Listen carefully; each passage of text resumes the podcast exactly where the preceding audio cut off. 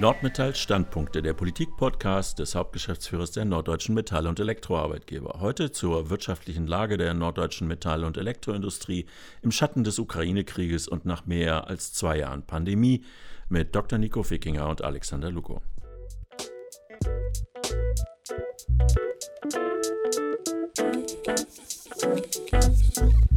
Nordmetall, der AGV Nord und der Arbeitgeberverband Oldenburg haben ja ihre Frühjahrskonjunkturumfrage wieder durchgeführt, eine von zwei, die jährlich stattfinden.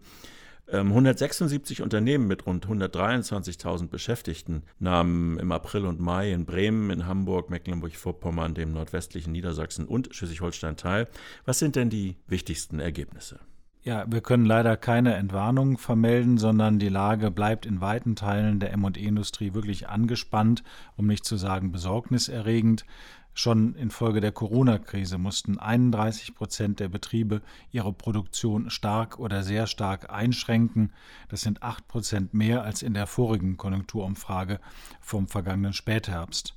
Diese Zahlen belegen, dass die starke Verbreitung des Virus in den vergangenen Monaten zu erhöhten Krankenständen geführt hat und noch weiter führt.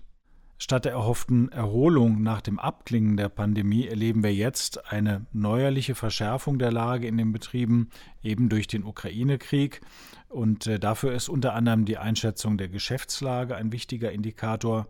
23 Prozent der Unternehmen in Norddeutschland bezeichnen ihre Geschäftslage als unbefriedigend oder schlecht. Auch das ein Plus von 8 Prozent. Der Überfall Russlands auf die Ukraine mit seinen massiven Folgen für Energiepreise oder Lieferketten lässt die Unternehmen natürlich auch sehr skeptisch in die Zukunft blicken. Wie wirkt sich das konkret aus? Ja, der Blick ist tatsächlich sehr skeptisch. Eine Rückkehr zur Normalität erwartet ein gutes Drittel der Firmen frühestens zur Jahresmitte ein gutes Fünftel erst zum Jahresende, aber der größte Teil, 44 Prozent, wagt angesichts der unsicheren Gesamtlage überhaupt keine Prognose. Man kann sagen, die Firmen fahren hier absolut auf Sicht und es gibt auch wenig Hoffnung, dass sich diese Unsicherheit auflöst oder die Lage entspannt, denn Neun von zehn Unternehmen beklagen derzeit massive Belastungen durch stark gestiegene Materialkosten, 82 Prozent leiden unter stark gestiegenen Energiekosten und fast zwei Drittel der Betriebe empfinden die internationale Politik mit der Ukraine-Krise als Belastung. Das sind noch nie gemessene Werte, die den Ernst der Lage wirklich deutlich machen. Offenbar ist die Nachfrage nach norddeutschen ME-Produkten ja nicht das Problem. Es sind wohl eher fehlende Vorprodukte und der sich weiter verschärfende Fachkräfte- und Azubi-Mangel, oder? Ja, so ist es. Die Auftragsbücher mögen voll sein, aber sie können eben nicht abgearbeitet werden, weil das Material oder das Personal fehlt. Zwar fahren immer noch 11 Prozent der norddeutschen ME-Betriebe Kurzarbeit, aber deutlich mehr, 41 Prozent, wollen die Zahl ihrer Mitarbeiter in den nächsten drei Monaten erhöhen. Wir haben das mal nachgerechnet. Das könnte sich äh, auf 3200 zusätzliche Beschäftigten in Norddeutschland summieren, wenn da nicht der leergefegte Fachkräftemarkt wäre. Denn fast drei Viertel der Unternehmen beklagen die mangelnde Verfügbarkeit geeigneter Fachkräfte und 63 Prozent finden keine qualifizierten Azubis mehr. Aus unserer Sicht verschärft sich dieser Fachkräfte- und Azubi-Mangel ganz eindeutig zum Notstand. An allen Ecken und Enden fehlen den Unternehmen die Menschen, um die hohen Auftragsbestände auch abzuarbeiten und die starke Kapazitätsauslastung, die wir im Moment sehen, auch in wachsende Umsätze zu verwandeln. Äh, interessanter Fakt daran, äh, auch deshalb beschäftigen rund 60 Prozent der Betriebe mittlerweile Fachkräfte von außerhalb Europas, was den eklatanten Mangel an qualifizierten Mitarbeiterinnen und Mitarbeitern und Auszubildenden jedoch kaum lindert. Die Gewerkschaft wird ja jetzt sicherlich argumentieren, dass man mit mehr Geld auch mehr und bessere Arbeitskräfte bekommen würde. Was sagen Sie dazu? Naja, an der Bezahlung liegt es mit Sicherheit nicht. Die äh, Metall- und Elektroindustrie gehört wirklich zu den am besten zahlenden Branchen in Deutschland.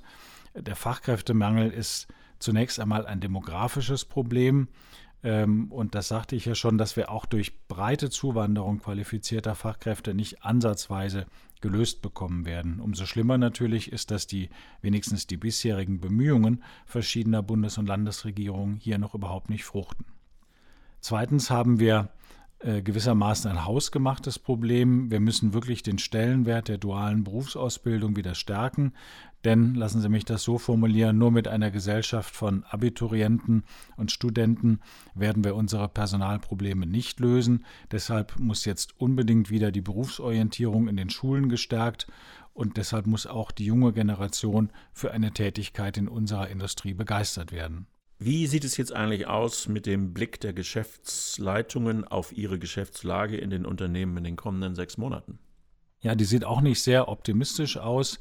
Äh, bis zum Herbst äh, befürchten tatsächlich 22 Prozent, also fast jeder, mehr als jedes fünfte Unternehmen der norddeutschen Betriebe eine Verschlechterung der Lage. Im vergangenen Winter waren es nur 8 Prozent, also deutlich weniger. Das spiegelt nicht nur die Folgen von Covid und Ukraine-Krieg, äh, darin spiegeln sich auch unsere hausgemachten Probleme.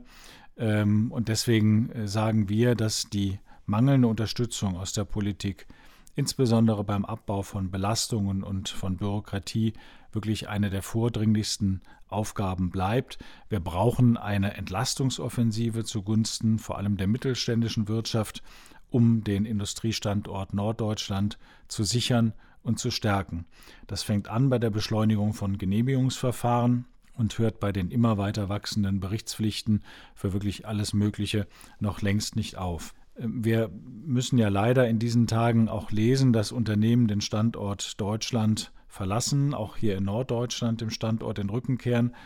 Ähm, und wenn das so ist, dann liegt das eben nicht nur an den extrem hohen Energie-, Material- und Personalkosten, sondern auch daran, dass die öffentliche Verwaltung andernorts deutlich effizienter arbeitet und viel wirtschaftsfreundlicher ist und dass dort auch die Infrastruktur wesentlich besser ausgebaut ist als hierzulande. Wenn ich das also so salopp mal sagen darf, Deutschland kommt an vielen Stellen einfach nicht aus dem Quark. Und eine solche Lähmung können wir uns nicht länger leisten, wenn unsere Wirtschaft wieder Tritt fassen und möglichst rasch auf ihr Vorkrisenniveau zurückkehren soll.